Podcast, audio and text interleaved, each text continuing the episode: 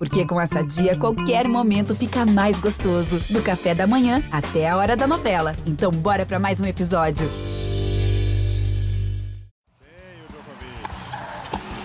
Sérgio.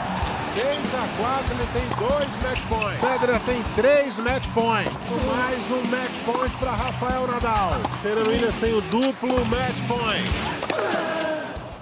Grande abraço, sejam todos muito bem-vindos para mais uma edição sempre especial do Matchpoint, o podcast de tênis do Grupo Globo. Hoje comigo, Cláudio Show, em substituição temporariamente ao nosso Eusébio Rezende, hoje curtindo uma folga nessa primeira semana de US Open. A gente está gravando numa terça-feira, então já dá para fazer minimamente quente, sempre com aquele des desafio de manter, digamos, minimamente e aceitavelmente aquecida a temperatura da nossa pauta, sem esfriar, envelhecer tanto até a semana que vem, a semana praticamente da metade do início da segunda semana. Depois de um primeiro dia, vou fazer o programa com o Felipe Moça mais uma vez, e que legal tê-lo mais uma vez com a gente como comentarista, além do Ricardo Bernardes, o Domingos e o Narc estão envolvidos em transmissões ao longo desse dia, sobre o que aconteceu no primeiro dia, teve Kyrgios sendo eliminado, isso foi assunto principal? Olha, acabou que nem foi. Infelizmente, Thiago Monteiro foi eliminado, isso foi assunto principal? Olha, não foi não, mas além do Djokovic, tudo que pode acontecer com o Sérvio a partir de hoje, tivemos uma partidaça repleta de ingredientes entre Andy Murray e Stefanos Tsitsipas, você já deve saber, o grego venceu, batalha, virada, estava perdendo por 2 a 1 um, quase cinco horas mas saiu de quadra, ou melhor, teve duas interrupções no jogo, uma depois do terceiro set que ele perdeu na quadra, ainda com o fisioterapeuta, depois de empatar o jogo no quarto set, sai da quadra e demora, e o Murray não teve essa de politicamente correto, não aliviou e desceu a lenha no adversário, dizendo resumidamente que perdeu respeito por ele, Murray Tsitsipas e Djokovic, a sua perspectiva ao longo dessas semanas, Djokovic escondidinho depois daquele mico olímpico, são as nossas pautas principais para essa semana. Moça, tudo bem, amigo? Bem-vindo de volta. Opa, tudo bem, Cláudio? Obrigado, obrigado, pelo convite mais uma vez. E, pô, hoje, hoje tá quente, hein? Essa discussão aí do Murray, Paz, teve o Kyrgios também entrando, discutir um pouco aí com o Bernardes. Hoje o papo vai ser quente, tenho certeza. E parece que teve, Ricardo Bernardes, o Benoit Pé xingando, mas isso aí não é novidade nenhuma, né? Esse tema vai esfriar rapidinho. Tudo bem, Ricardo? É, só primeiro deixar claro que a discussão do Kiro não tive nada a ver com isso, tá? Porque o Mussa falou discutir com o Bernardes aí, não, não foi comigo, não sei se a gente discutiria em quadra, mas é, Benoit Pé também nenhuma novidade, né? Nosso querido turista Benoit Pé, que aliás vamos fazer, a gente, a gente marreta muito o Benoit Pé aqui, nas últimas semanas ele andou fazendo bons jogos, né? Segundo ele, até a motivação de voltar o público já deu um novo ânimo, mas enfim, hoje a gente tem tanta coisa além do Benoit Pé que eu acho que ele não vai ser o foco principal. Como você falou, é, tivemos um, um, jogo muito bom ontem e assim foi até surpreendente porque o Murray a gente não discute talento dele, não discute nada, mas a gente nunca sabe como ele vai estar fisicamente. E ontem foi uma batalha recheada de ingredientes que a gente vai destrinchar um pouquinho aqui. Mas é claro também que a grande história desse US Open, é, com todo respeito a todas as histórias que podem se é, que estão em construção, que estão rolando, mas o que vai permear esse US Open, pelo menos se não tivermos nenhuma grande surpresa aí, nenhum grande desastre, vai ser a história do Djokovic. Essa, por enquanto, é a grande expectativa para esse torneio. Vamos começar por essa pauta então, Felipe Mussa, depois a gente vai no que, digamos, já aconteceu. Vamos começar pelo que pode acontecer com esse desafio, depois a gente vai sobre mergulha no assunto Murray Tsitsipas. Qual é, digamos, qual é o limite, qual é a perspectiva? A gente deu uma desenhada nisso sobre o que o Djokovic pode fazer nessa semana. Eu tenho a impressão, compartilhando um pouco da minha opinião, que nada melhor poderia ter acontecido para o Djokovic sobre essa retirada, forçada ou não, diante de tudo o que aconteceu com ele na, na Olimpíada, há o risco da perda de ritmo, dele sofrer um pouquinho. Normalmente isso ocorre na primeira semana, é mais comum e frequente que haja zebras nas primeiras semanas do torneio, mas um cara do tamanho dele, do calibre dele, eu acho que ele consegue lidar bem com, digamos, esse possível ponto negativo. Foi o melhor que poderia ter acontecido para ele, ter saído dos holofotes depois do que aconteceu, de como aconteceram as frustrações para ele na Olimpíada. O que você espera do Sérvio nessa, nessas semanas, botando no plural, num viés otimista? Ah, do Djokovic a gente tem que esperar sempre o máximo, né? Sempre o, o, o mais alto nível, assim. Não, não acho que a frustração olímpica vá abalar tanto ele assim. É, como também não vai me abalar, não vai me abalar a troca que eu fiz de Ricardo Bernardi por Carlos Bernardi, não vai me abalar. Acabei trocando aqui o Carlos Bernardi pelo Carlos Bernardi. Eu vou seguir aqui. É, porque é o seguinte, o Djokovic, ele é um cara que também tem assim, né? Quando ele ganha, é de um jeito, quando ele perde, é de outro, né? Então, vamos ver qual Djokovic vai aparecer, porque quando ele está ganhando, aí eu sei lidar com pressão, para ver ele lido bem com pressão, tudo tal, mas aí depois que teve aquela frustração olímpica, ele falou, não, não, agora também preciso de um tempo para mim, não vou jogar o terceiro lugar. Então, assim, eu acho que também é um outro assunto que vai permear hoje, que é quando, é, quando você ganha, você responde a coletiva de um jeito, quando você perde, você responde a coletiva de outro. Então, mas assim, do Djokovic, cara, na, nada mais a gente pode duvidar desses caras. E, e para mim, claramente, essa vai ser, vai ser, esse vai ser o US Open do Djokovic versus Next Gen. O Djokovic é o, o último homem ali, talvez o último dos moicanos ali, o último da, da, da geração é, mais velha, o último do Big Three que talvez ainda vai brigar para o Grand Slam, e vai ser ele contra o Next Gen aí. Será quem, quem que vai ganhar? Os possíveis adversários, né? A fila é grande, mas de qualquer maneira, num patamar de conquistas de Grande Slam e aos montes, né? Ele fica, fica sozinho para essa edição. Ricardo Bernardes é, é, o tipo do jogador, Ricardo, o Djokovic, como tantos outros esportistas de alto rendimento, né? E essa acaba sendo uma grande variável, uma grande, um grande diferencial, assim, a capacidade de, de transformar pressão e frustração em energia positiva. E também, eu acho que foi na foi num podcast nosso, num comentário do NARC de algumas semanas, sobre o que aconteceu, sobre a maneira como o Djokovic acabou encarando a Olimpíada, talvez muito fora de uma zona de conforto, uma zona de conforto emocional e física também, de com quem ele conviveria, tendo que ir para para a Vila Olímpica, não podendo ficar, digamos, com seu staff, com seu com seu ritual, um ritual super vitorioso de preparação para os eventos. Eu acho, digamos, essa frustração que ele viveu e a retomada dessa rotina eu acho que ele fica tá, mais favorito do que nunca, Ricardo. Não sei o que você pensa. É, o Cláudio, então, o mais favorito do que nunca, a gente já fica nesse assim meio ressabiado, porque foi exatamente um dos nossos comentários em relação à Olimpíada, quando nós vimos que metade do top 50 estava fora da Olimpíada. Né? A verdade é que na Olimpíada o Djokovic ele não foi lá para tentar ganhar a medalha de ouro, ele foi para pegar a medalha de ouro. Então, isso, juntando é, a pressão que era toda dele, obviamente, e, e, juntando também o clima, como você falou, ele não estava com o staff dele, ele não estava totalmente blindado, não sei até que ponto também a concentração era 100%, porque Djokovic era, sim, uma das grandes atrações da Vila Olímpica. É, vimos até atletas brasileiros, eu, eu citei no outro podcast, a Gabi do vôlei postou foto com ele, Carol Gataz, que, ou seja, ele era uma grande atração aquilo, de certa forma, foge um pouco do dia a dia do tenista. O tenista não está acostumado muito com isso, ele fica ali com seu staff, com seu. É óbvio, assédio por parte do público, dos fãs, mas ele consegue se blindar melhor. Numa Vila Olímpica, ele já tinha. Ele já saía um pouco disso, porque era atleta do mundo inteiro querendo tirar foto com o Djokovic e, e perdia um pouco, é, apesar dele gostar desse espírito de equipe até filmou várias vezes ele acompanhando atletas sérvios pela televisão e tudo mais. Então, eu acho que assim, o que fica de bom para ele, para o US Open, seria uma lição aprendida.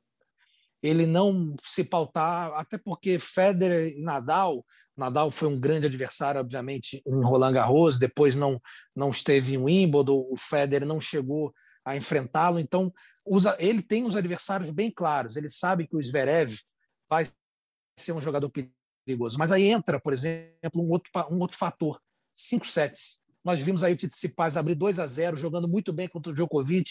Há muita gente achando, e agora vai, agora vai, e na hora, cinco sets são várias histórias no mesmo jogo, né? Não é um, uma história só que compõe aquele jogo, são várias histórias ali. Então eu acho que o Djokovic, nesse sentido, ele vai estar um pouco mais blindado. E sobre a questão de ritmo de jogo, né? Ah, ele, ele abandonou tudo. Tem uma coisa interessante, né? Nessas primeiras semanas, nesses primeiros jogos, geralmente em Grand Slam, é, dificilmente ele pega, pelo, menos nas duas ou três, nas duas primeiras rodadas, tenistas tão fortes assim. Ele até no sorteio caiu com o Rune, que é um dinamarquês, que a gente vai falar muito sobre ele daqui para frente, que é muito bom jogador, joga muito tênis, só que é muito novo. Ele ainda tem idade de juvenil, mas já está fazendo grandes estragos aí no circuito Challenge. É, então, o tempo de adaptação, de ritmo de jogo, ele pega um pouco nesses dois primeiros jogos, assim. Então eu acho que foi com, com isso que ele que ele resolveu também, ele, ah, eu vou dar um tempo, não vou nem jogar, porque eu sei que nas primeiras rodadas eu consigo enfrentar atletas que, mesmo não estando na ponta dos cascos, eu vou conseguir vencer. Então, acho que foi um pouco do, do, do planejamento dele. Agora, favorito, é. obviamente, Sim. ele é. Obviamente, ele é. A grande questão é que a gente vai ver como vai ser essa pressão. Como a gente estava conversando ontem, né, Cláudio, durante a transmissão, é, nunca na era aberta, a não ser Rod Laver, que venceu os quatro torneios em 69, um tenista chegou ao US Open com essa possibilidade. Alguns tenistas, inclusive o Djokovic, já tinham vencido três dos quatro. Só que aí perdia em Roland Garros, ou perdia em Wimbledon, ou perdia na Austrália. Agora, chegar ao último torneio do ano com essa possibilidade de vencer o quatro e fechar né, o, o Grand Slam, é a primeira vez que vai acontecer na área aberta depois do Rod Laver. Então, é esse componente adicional que, óbvio, é uma motivação mas em algum momento, dependendo de como você for conseguir lidar com isso, pode se voltar contra o próprio jogador. Por tudo isso, Mussa, que vem acontecendo com o Serra, algumas atitudes nos últimos anos, a ausência de Federer e Nadal, tudo bem que você é otimista, citando que são 23 americanas na chave de simples e 21 americanos. Você acha que ele pode ter, digamos, uma torcida contra, talvez, o Serra, nessa, nessa campanha? Olha, Djokovic torcida é sempre um, um, problema, né? Sempre foi e é ainda hoje o desejo dele de de estar tá de bem, de, acho, que é, fazendo as pazes com a torcida e tal, ele gosta, ele quer isso. Eu acho que ele era muito mais amado até quando ele era número 3 do mundo, quando ele fazia umas brincadeiras, quando ele era mais engraçadão. E quando ele virou número um, ele acabou sendo mais é, é, enfim, parece que não tão querido, teve umas polêmicas e tal, mas talvez, eu acho que nem seja essa tanta preocupação do Djokovic com a torcida, não. Eu acho que o Ricardo aí tocou no ponto que, para mim, é crucial, que são os cinco sets. O Djokovic, em, em cinco sets, ele se torna é, praticamente imbatível. Assim, é incrível como é que ele fica mais como é que ele, como é que ele fica menos menos imbatível em jogos de três sets, né? O, o Zverev realmente fez um é. jogo muito grande. Às vezes, às vezes a gente fala muito assim, não, essa questão psicológica, tá, mas o cara tá entre assim e tal. Mas olha, o, o Zverev jogou muito bem, jogou bem e, e, realmente em três sets ele fica um pouco mais batível mesmo. Tanto se fosse, se a final de Roland Garros fosse em três sets, o campeão era o Tsitsipas. Então essa questão do Djokovic em cinco sets eu acho que vai pesar muito, assim, como ele mesmo já falou, que ele gosta de jogar cinco sets com a Next Gen. Já falou que a Next Gen são eles, Next Gen Somonoi, que é onde ele falou em Roma, na Itália. Então ele quer isso, ele gosta de cinco sets. Ele não tem problema com isso. E para mim vai ser o grande, grande peso aí a favor do Djokovic nesse Grand Slam. Dá para a gente fechar o recorte de principais concorrentes dele, Ricardo, sabendo-se, obviamente, todo o risco que há num torneio de 15 dias, em função de tudo que pode, que vem acontecendo né, no esporte mas de fechar esse foco aí, da, esse recorte dos concorrentes para Medvedev e Zverev, talvez seriam, digamos, os concorrentes mais prováveis dele? É, não vejo muito como fugir disso aí, não. Tem o Tsitsipas também, apesar de não estar tá no, no momento, né, depois de, de Roland Garros, acho que sentiu muito, né? E, ele saiu bem até da entrevista, ele saiu obviamente abatido, mas dizendo que ia melhorar, que ia buscar e tinha certeza que uma hora ia chegar, mas na quadra a, as coisas não, não, não, andaram muito bem e recentemente, então, com algumas polêmicas que a gente vai tocar já já, parece é. que deu ainda uma, uma dificultada nele, mas não tem como descartar. Ele joga muito tênis, ele tem muita qualidade, já está acostumado, já está acostumando a chegar sempre nas fases agudas, né?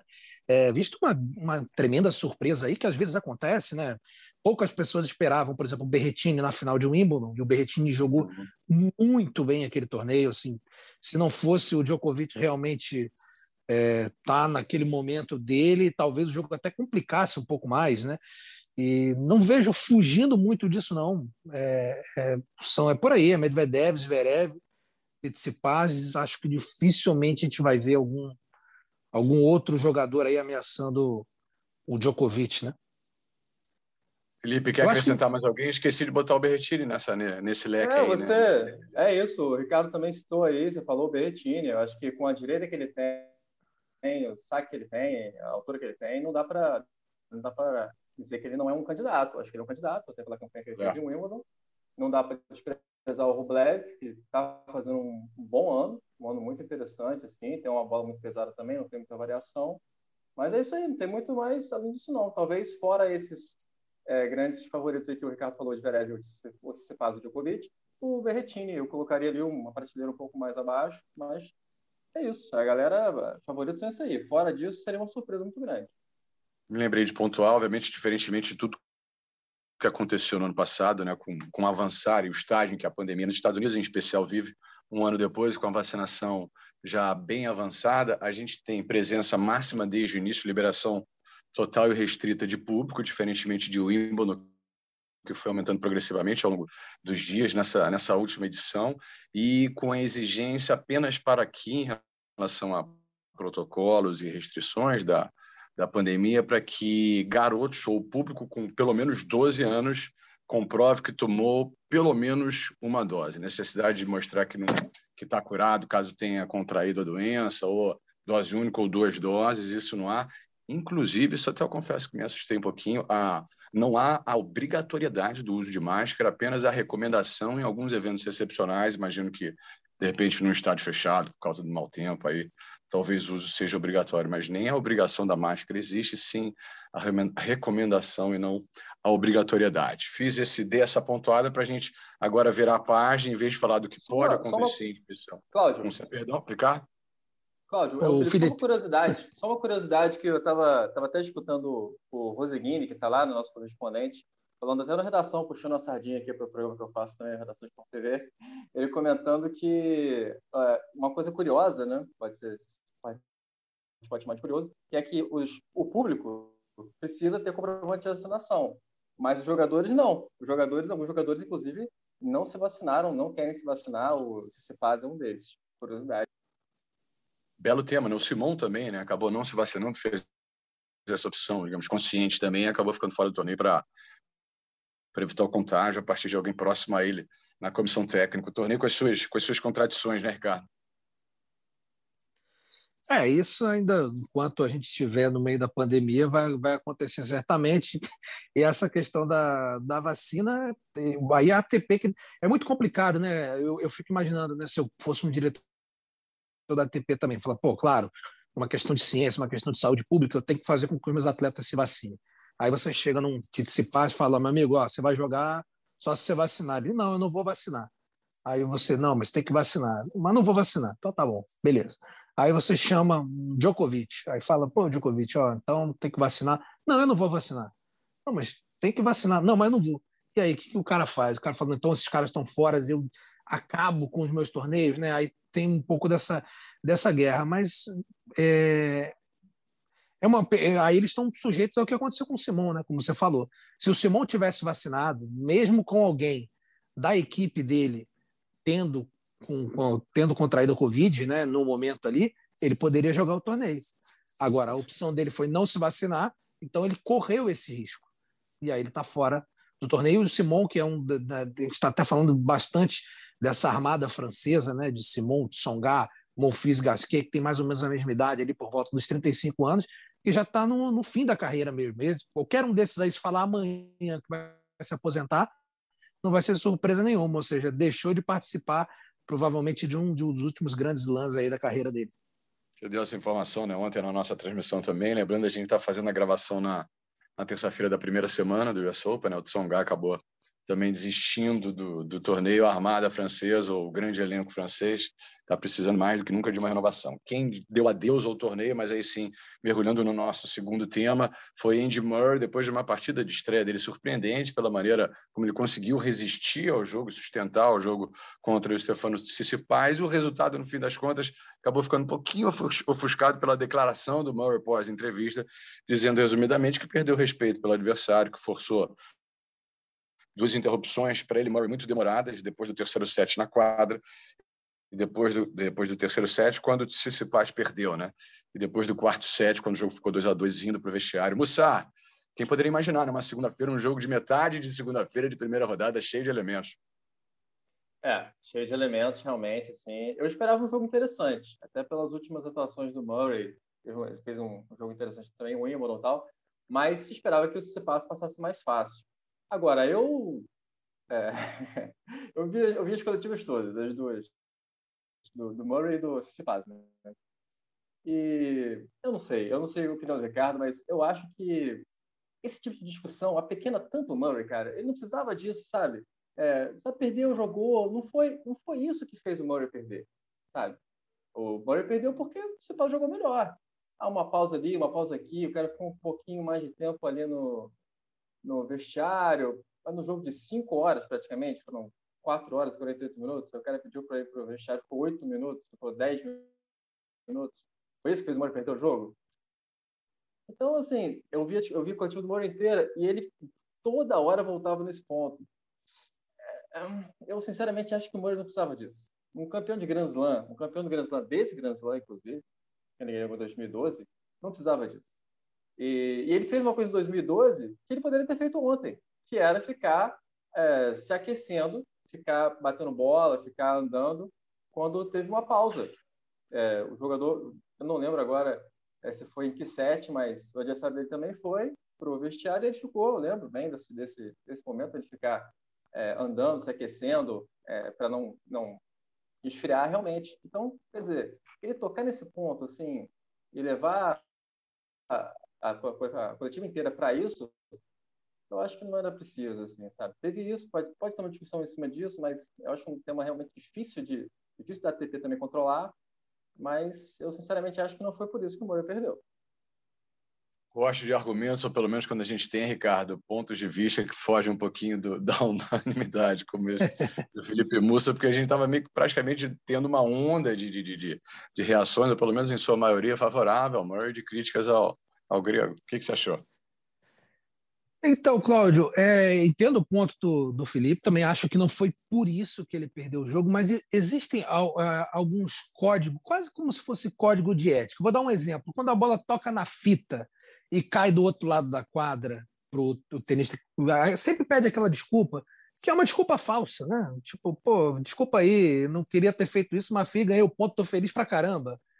E, e, e, e, essa questão do está muito latente. E, e aí alguns tenistas acabam ficando marcados. O Tsitsipas está marcado por isso, porque recentemente teve um episódio que ele fez a mesma coisa, aí teve a questão do celular, recebeu, não recebeu instrução do pai, que é o treinador e tudo mais, só que, como o Mussa falou, aí ele perdeu o jogo, ele tomou a virada.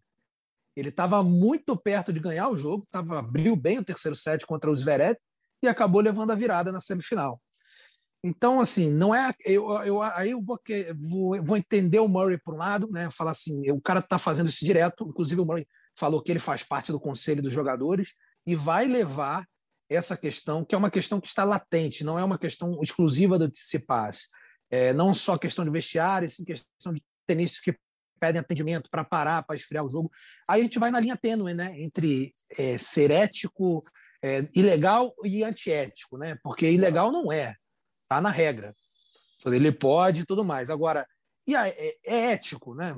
Aí a gente vai ter que entrar numa discussão um pouco mais aprofundada. Vou dar outro exemplo. Recentemente, o Rublev, no jogo contra o Monfils, discutiu, começou a falar com o árbitro: pô, ele está de novo pedindo atendimento. Toda hora esse cara pede atendimento. Há oito anos ele faz isso no circuito, ele para o jogo sempre quando ele está perdendo.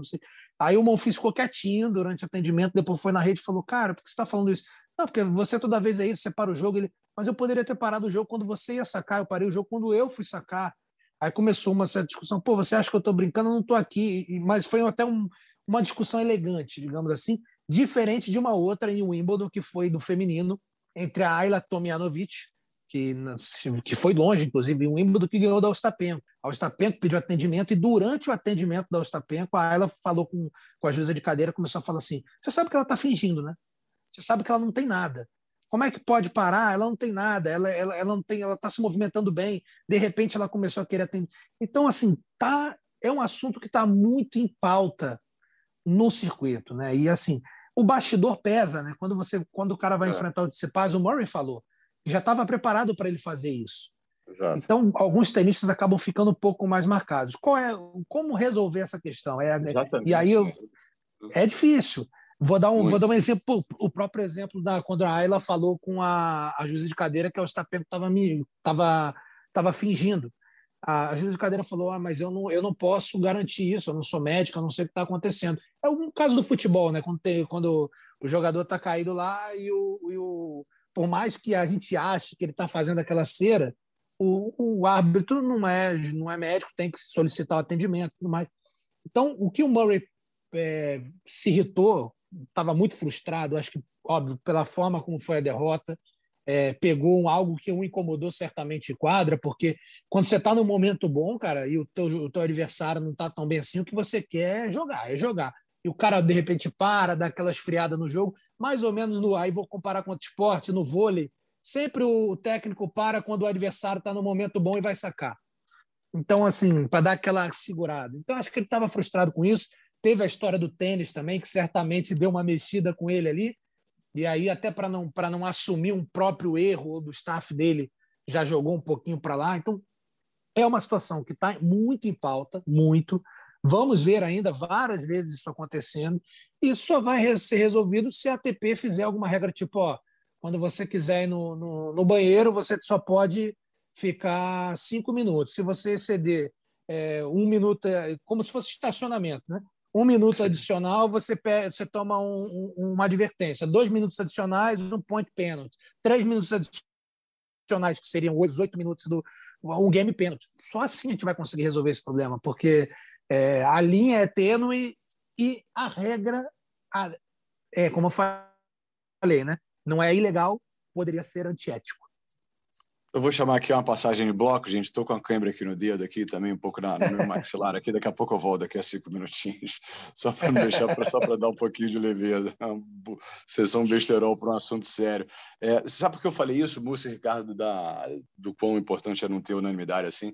Porque eu estava me pegando assim e eu embarquei claramente assim, depois que eu vi as primeiras declarações do Murray, nossa, né? Pô, como é que o grego fez isso? Que absurdo e tal. E ouvindo também, percebendo algum, algumas reações no mesmo sentido também. Mas, de uma outra maneira, será que talvez até inconscientemente é por tudo que o Murray representa, pelo que ele vem fazendo, insistindo de maneira elogiável para continuar jogando jogando em alto nível tênis e não ter que abandonar? Agora com 34 anos de idade, inconscientemente essa inevitável simpatia que a gente tem por ele não, não explica em alguma maneira em alguma medida, essa reação favorável ao Murray, concordando com esse pleito que ele fez. Se fosse contrário, imagina, se o Murray de repente dá uma parada, o Murray consegue virar o jogo, por causa disso ou não, mas seguindo esse roteiro, se paz, do outro lado faz uma reclamação, possivelmente o coro ia ser, ah, não sabe perder esse garoto? Não seria um pouco por aí? É, eu gosto de fazer sempre esse, esse exercício, né? De quando alguém que a gente gosta e quando alguém que a gente não gosta, é, é, faz uma determinada ação, fala determinada coisa, para a gente poder realmente comparar se a gente acha aquilo certo mesmo ou se a gente só está porque a gente concorda ou não, porque a gente gosta mais daquela pessoa ou não. Mas nesse caso, é, eu, eu acho também que é um tema delicadíssimo, assim, eu acho difícil a ATP conseguir controlar é, isso. Acho legal essa ideia do Ricardo, seja uma sugestão interessante de limitar o tempo, tem um tempo, mas você tem que, você vai ser penalizado de maneira mais mais forte, né? Se você exceder esse tempo, acho que é uma solução interessante. Mas ao mesmo tempo, é, é, é tudo muito delicado, né? Porque o cara estava ali cinco horas em quadra, aí pediu para ir no banheiro, aí trocou de roupa, enfim. E o Tsitsipas se agarra muito, isso é verdade, ele na conferência falou isso bastante, ao, fato da regra. Ele falou, não fiz nada de errado, tá na regra é isso aí, eu posso fazer e tal, num jogo de 5 sets e tal. E quando foi questionado sobre o celular também, ele falou que é um completo absurdo, que isso não existe e tal. E às vezes eu acho que também, a, a muitas vezes a transmissão é, é, gosta de induzir certas coisas, né? Na transmissão mostrou o pai do Cicipaz digitando. Então, assim, eu acho que já há uma, há uma certa, é, digamos assim, é, inimizade, não? um certo sentimento ruim com o Tsitsipas, as pessoas ah, não gostam, não é um cara tão querido quanto é, por exemplo, o Murray, e a gente já fica, ah, esse cara aí a gente já conhece. Ele faz isso mesmo, tal, não sei o quê, e aquele outro lá é sempre bonzinho. E as coisas não são muito bem assim, né? Todo mundo, às vezes, faz umas coisas que não são legais, é, todos os tenistas, às vezes, fazem coisas é, para esfriar o jogo, às vezes de uma maneira mais sutil, outros talvez não tão sutil assim. Então, eu gosto sempre desse exercício. Assim. Eu acho que também o debate fica melhor quando a gente traz uns elementos diferentes para a mesa. É, importante evitar, obviamente, o rótulo, né? o estigma, né? A, rotular e achar que o Tsitsipas vai sempre se comportar desse jeito, ou vai ser sempre culpado, ou, ou, esperando até também, né? Que numa eventualidade de um próximo jogo acontecer o contrário, ele não vá para a entrevista coletiva para reclamar de uma eventual paralisação do jogo. Em relação à carreira do Murray, o, o, o Ricardo Bernardi, 34 anos de idade, enfrentando o que ele enfrentou, do jeito que ele conseguiu jogar e jogar contra um adversário tão mais jovem, tão talentoso assim, digamos, colocá-lo na, na, última prateleira ou na prateleira mais alta que pode ser complicado. Mas abre-se uma nova porta, uma nova perspectiva para essa, digamos, para essa parte final da carreira dele? Cláudio, até em off, ontem a gente estava junto na transmissão né, no Sport TV, e até em off a gente conversou sobre o Murray, né, rapidinho, que a gente, eu, eu depois que assisti o documentário do, do Andy Murray, é, passei a admirá-lo mais do que eu admirava. Eu achava o Murray um grande jogador, mas era um, como tinham outros três ali também que eram tão grandes quanto ele, ele ficava um pouco assim, talentoso, mas beleza. Agora, o cara só está jogando tênis porque ele quer muito. Ele não está jogando tênis mais por conta de dinheiro, de status, de querer ser número um, porque ele gosta. O cara várias cirurgias, tentou voltar, disse que não ia jogar mais, depois botou uma prótese no quadril, então ele está ali para porque ele gosta, porque ele quer sentir. E só que a grande questão é física, né? Muitas vezes ele, ele, ele ontem falou que ele se sentiu bem. Eu acho que também isso bateu muito forte nele essa frustração, porque ele estava se sentindo bem e ele falou: "Pô, eu não sei como eu iria reagir amanhã, mas eu acho que eu ia estar tá bem". Ou seja, ele estava desfrutando não só de estar em quadra, mas para um cara que passou com tantas limitações, que já sentiu tanta dor quanto ele sente, e provavelmente ainda sente, mas já sentiu uma dor ainda maior, ele vê que ele está bem naquilo ali, que ele poderia ir mais além, dá aquela frustração. Acho que também tem que botar esse pacote todo né, que devia estar tá passando na cabeça do Murray. E o jogo, por jogo, se ele tivesse condições físicas, a gente sabe que ele poderia bater de frente com qualquer um. Só que no atual circunstância, ele jogar com o Tite Cipas, finalista de Grand Slam, fazendo grandes campanhas em Masters 1000, sendo um dos favoritos para o torneio, claro que dá aquela pontinha de esperança, né? Ele falou, pô, eu tô, tô jogando igual para igual com um cara que é top 10 aí já há algum tempo consolidado. Ou seja, eu tenho um jogo para isso, óbvio que jogo ele tem, mas eu tenho condições ainda de enfrentá-lo. Então vai dar sim aquela aquela gana a mais para ele para a sequência da carreira. Agora, quanto tempo ele ainda vai aguentar é, sem dor ou com pouca dor, Aí só o corpo dele pode falar. Você também tem essa perspectiva e impressão, Felipe Mussa, de que o Murray, depois do jogo de ontem, de como jogou, de como acabou sendo eliminado e como reagiu também, eu acho que tem uma coisa interessante também, um outro aspecto dessa reação dele, da, da gana interminável dele de, de, de continuar jogando, não ter se resignado aceito isso de maneira passiva, achei que foi muito interessante também. Será que é uma, uma, uma renovação de esperança sobre até onde ele pode ir? É, o Murray, assim, ele é um lutador. É, isso ninguém duvida. É um cara que fez o seu caminho no circuito, é, mesmo sendo menos talentoso que outros jogadores, porque é um cara persistente, é um cara que ah, é, entra no jogo, fica no jogo, não desiste da partida, joga o último ponto. É um cara brigador, jogador brigador. Gosto disso. Mas eu desconfio também se a motivação do Murray seria a mesma com um jogador talvez menos expressivo, com uma quadra secundária. É, por exemplo, o que aconteceu com o Kyrgios ontem. Você vê o Kyrgios contra grandes jogadores, é o Kyrgios, que é amigo do Murray, né? E você vê o Kyrgios contra um jogador menos expressivo, como foi o Bautista Gucci ontem, foi massacrado. O último set foi 6-0. Mas você vai ver o highlight, o Kyrgios brilhou no highlight. O highlight é só Kyrgios. Mas quem ganhou o jogo foi o Batista Gucci. Então, às vezes, também tem isso, né? O jogador ele tem Será que pode ter sido o, o, canto do cisne do Murray também? Eu não sei. O último grande Exato. É esse risco, né? Verdade, sim. Esse risco, né? Mas, mas brigador do jeito que ele é, eu acho que ele ainda tem mais um ou dois, dois bons jogos aí, talvez. Dois grandes jogos. Talvez mais, talvez menos. Mas de que ele vai brigar até o final, isso aí eu não tenho dúvida. E talvez esse, esse acaba sendo seu seu principal legado, né? Além do talento, toda a abnegação, a dedicação, a determinação no, encaminhamento, no encaminhamento da carreira, independentemente das circunstâncias. Ricardo Bernardi, Felipe, Felipe Moça, Ricardo, começando, começando o oi, o tchau por você. Acho que deu, né, naquele desafio sempre de se fazer a gravação dentro de, de grandes eventos como Roland Garros, o Wimbledon e também o US Open. Acho que a pauta ficou equilibrada, amigo. Obrigado. Com certeza, tivemos aí um assunto latente, né, que está muito em ebulição, que é a questão da paralisação, que abordamos aí. De repente, mais para frente, a gente vai até que ter até que retomar, né, porque pode ser que aconteçam outros fatores assim. E acho que a lógica, né, aponta assim para Djokovic ali os holofotes estão todos apontados para ele, apesar de grandes estrelas que temos no circuito.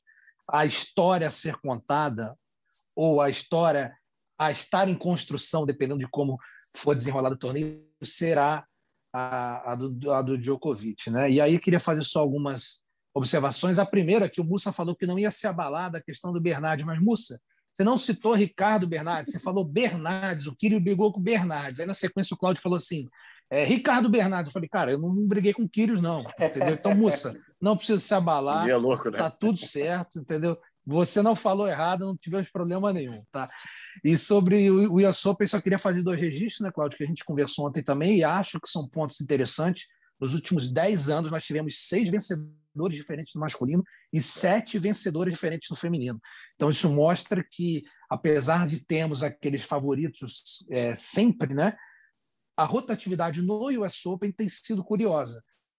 Cada um por uma história. No último ano, nós tivemos a história do Djokovic sendo eliminado, Dominic Thiem acabou sendo vencedor que tudo apontava para um Djokovic. Então, é, apesar de termos o encaminhamento lógico, o US Open mostra que nem sempre respeita tanto a lógica assim.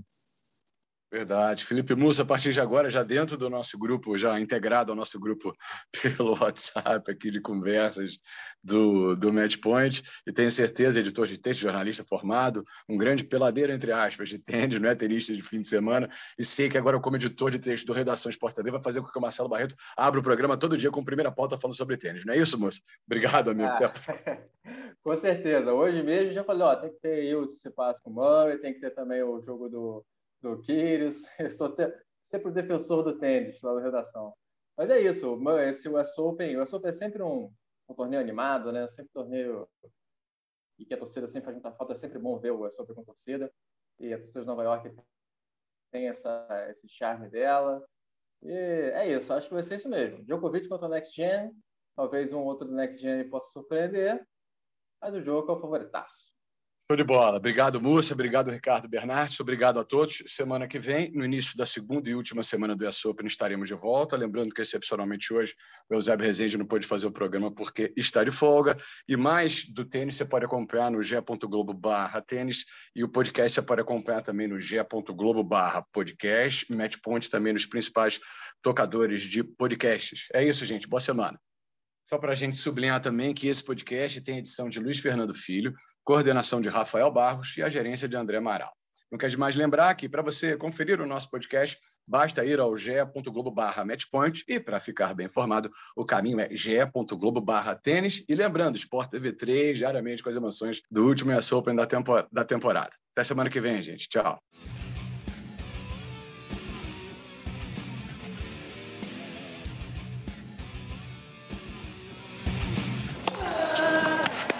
Combinação de saque e voleio para fechar o jogo em 2 sets a 0.